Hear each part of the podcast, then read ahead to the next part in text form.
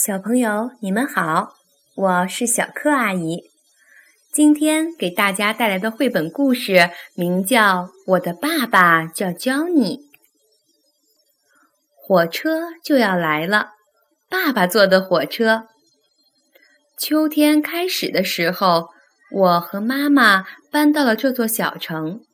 从那以后，我一直都没有见到过爸爸。不过，今天我可以和爸爸在一起过一天。你听到了吗，迪姆？教你到来之前，你待在这里，不要动。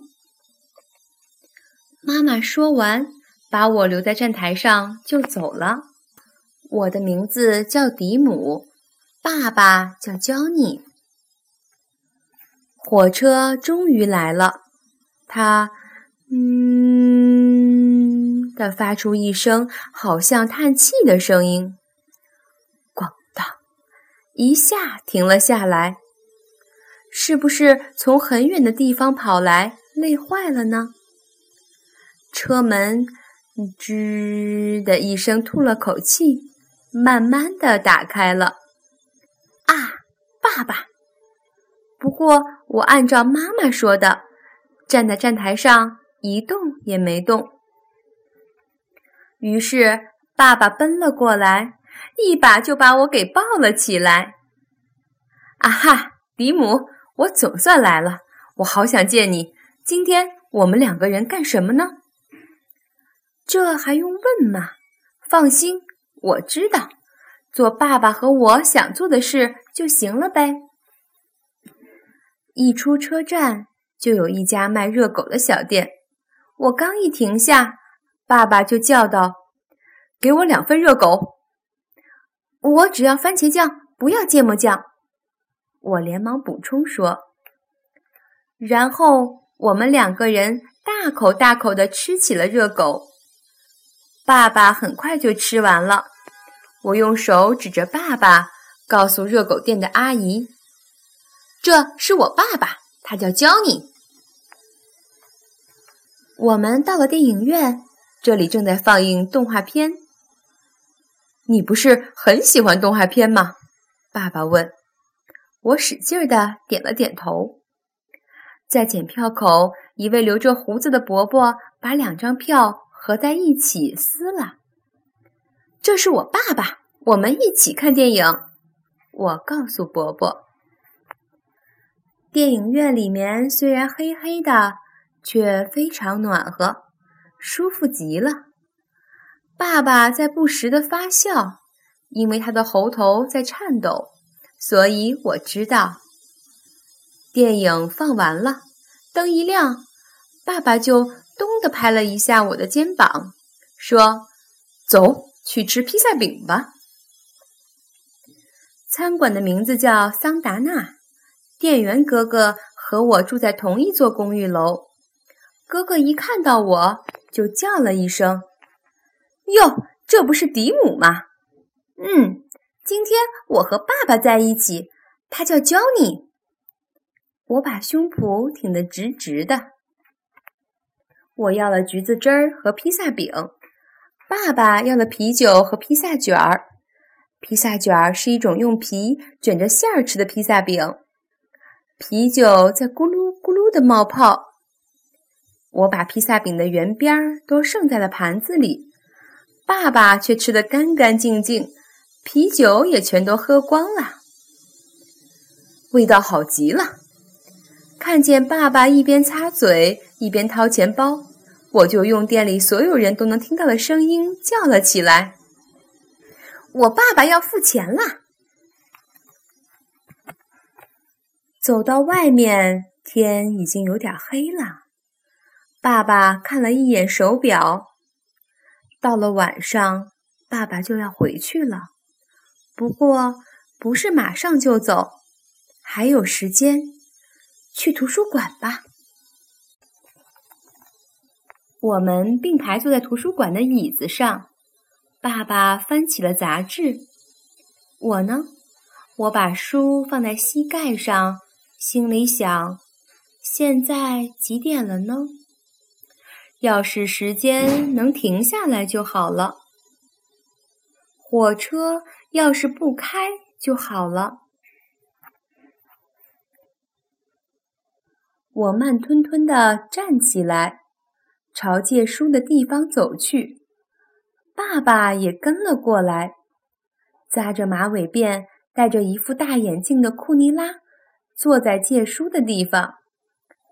她是常常到幼儿园来给我们讲故事的大姐姐。今天我是和爸爸一起来的，他叫教你。不过借书的是我，不是爸爸。我一边用手指着爸爸，一边说。库尼拉笑了起来。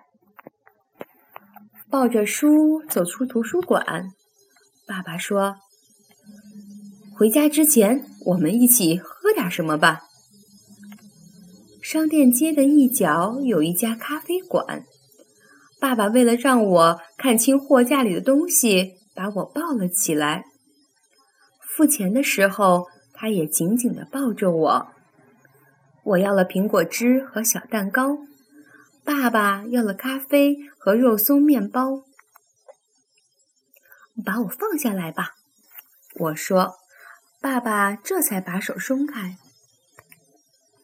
爸爸喝完咖啡，时间终于到了。在往车站走的路上，我一直握着爸爸的手。爸爸的手好大好大呀，能把我的手整个包住。爸爸的手真大呀，我嘟哝道。到了站台上，我对爸爸说：“我要在这儿等着妈妈来接我。”爸爸看了一下车票，没事儿，还有两三分钟呢。说完，就抱起我上了火车。火车里已经坐了好多人，有的人在往行李架上放箱子。有的人在挂大衣，还有一位老爷爷正要脱鞋。爸爸找到自己的座位，突然大声叫道：“大家听一下好吗？”众人都停了下来，回头望着爸爸。脱掉了鞋子的老爷爷也愣住了，就那么穿着袜子站在那里。爸爸伸出一只手，大声的继续说：“这孩子是我的儿子，最好的儿子，他叫迪姆。”然后，爸爸抱着我下到了站台上，他让我站直，揉了揉眼睛。“再见，迪姆，马上还会见面的。”妈妈到来之前，你在这等着，别动。说完，就急急忙忙回到了火车上。火车开了，看到车窗里的爸爸了。爸爸在挥手，我也使劲儿的挥手。爸爸的手渐渐的小了下去。我一直挥着手，按照爸爸说的那样。一直待在站台上，另外一只手拿着从图书馆借来的那本书。我在冲爸爸挥手，我在送爸爸呢。我的爸爸叫教你。我告诉从我身边经过的一位叔叔说，他看看我，点了点头。火车很快就看不见了。但是从铁轨上还传来了轻轻震动的声音。铁轨很长很长，一直通往爸爸住的城市。所以火车一定还会回来吧，载着我最喜欢的爸爸。爸爸叫教你。在绘本的最后一页，是妈妈搂着迪姆。一起在站台上遥望着早已远去的火车的背影，这让人略感酸楚的故事，却因教你那句“马上还会见面的”，为之充满幸福的希望。好了，今天的故事就讲到这里吧，小朋友们，我们下次再见吧。